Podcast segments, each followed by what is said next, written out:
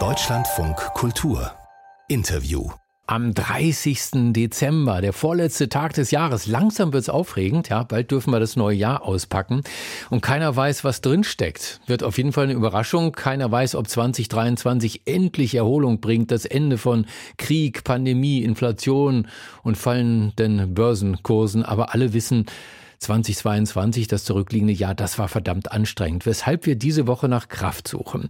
Neue Kraft tanken, das ist das Ziel unserer Themenreihe Humor, Musik und Natur. Über all das haben wir schon gesprochen. Heute kommt noch ein Punkt dazu, was gesellschaftlich Sinnvolles tun. Und was das sein könnte, das verrät uns Sascha Haselmeier von der internationalen NGO Ashoka. Herr Haselmeier, guten Morgen. Guten Morgen, Herr Kakowski. Ashoka, ja, das kannte ich bisher nur als Name eines indischen Restaurants. Was heißt das denn eigentlich?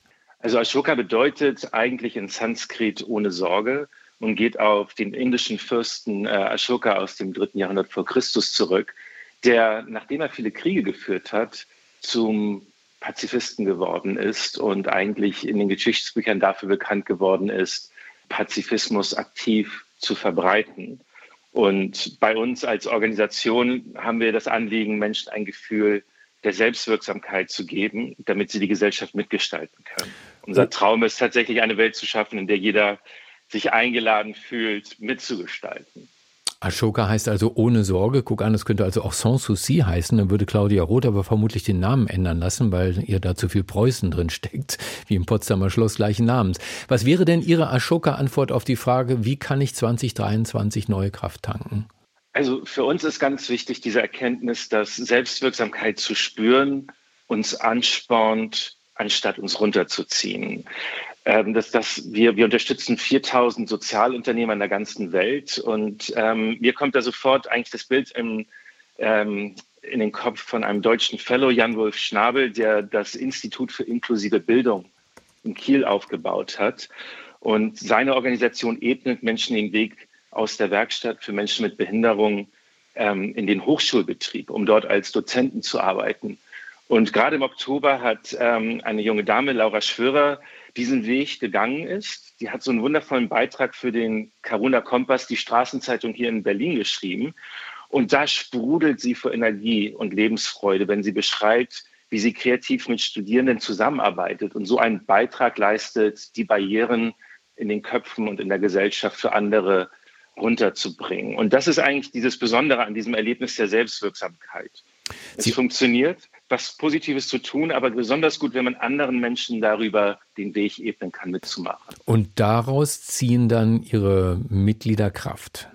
Die ziehen enorme Kraft daraus. Also zum einen, ähm, unsere Idee dahinter ist eigentlich, dass ich sage, ich, ich suche die Selbstwirksamkeit, indem ich etwas Positives bewirke. Das gibt mir Energie. Das löst tatsächlich wahrscheinlich auch biologisch und chemisch bei mir eine Reaktion aus.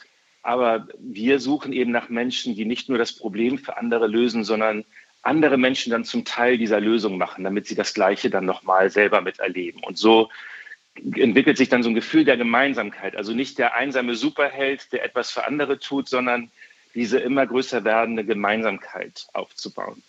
Sie unterstützen Sozialunternehmer. Was könnten das denn alles für Unternehmer sein? Ab wann bin ich ein Sozialunternehmer? Ja, Sozialunternehmer ähm, definieren wir so, das sind Menschen, die auf kreative und innovative Art versuchen, ein gesellschaftliches Problem zu lösen. Will das nicht eigentlich jeder Unternehmer?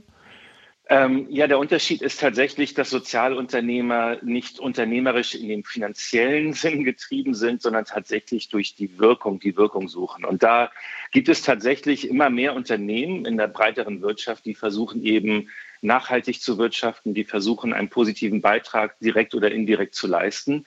Und Sozialunternehmer machen sich eben diese gesellschaftliche Wirkung zum einzigen Zweck. Die versuchen also unternehmerische Wege zu gehen, um tatsächlich ein Problem zu lösen.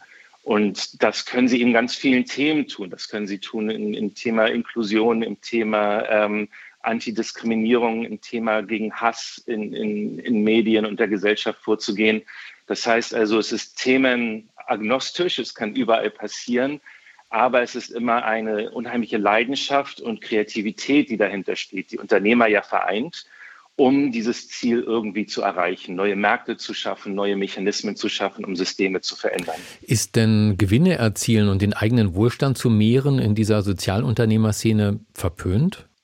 Es ist nicht ver verpönt, aber es steht sicherlich nicht im, im Mittelpunkt. Und auch wenn wir Sozialunternehmer aussuchen und sie unterstützen, dann tun wir das nicht, damit diese Menschen sich persönlich bereichern, sondern damit wir ihnen helfen können, äh, wirklich an die Wurzel des Problems ranzukommen und gesellschaftlich einen Beitrag zu leisten. Ob jemand dann erfolgreich wirtschaftlich dabei herauskommt oder nicht, das ist für uns sollte immer zweitrangig sein zu der eigentlichen Aufgabe, diesen Gesellschaft beizutragen.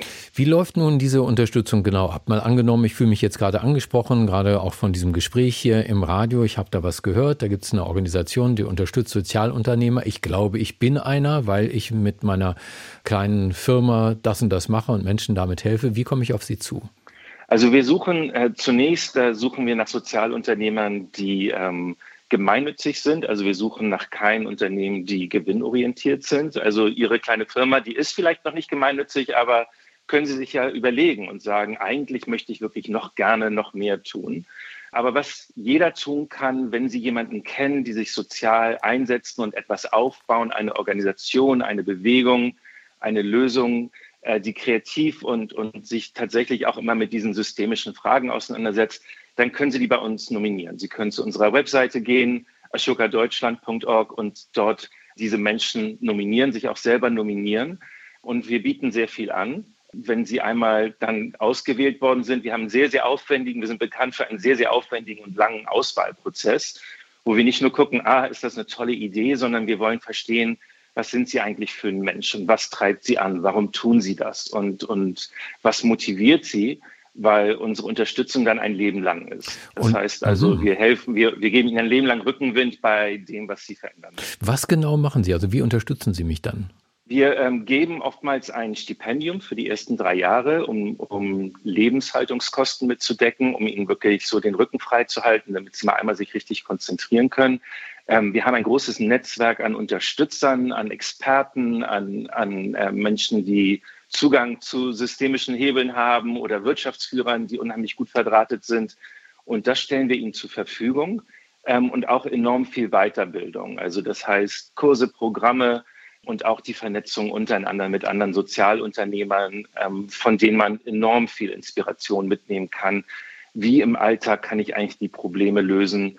Und was ganz wichtig für jegliche Art von Unternehmern ist, es ist so ein Raum, in dem man offen reden darf, indem man nicht beurteilt oder verurteilt wird für die Fehler, die man vielleicht macht, die Sorgen, die man hat, sondern indem wir gemeinsam versuchen, diese Probleme zu lösen.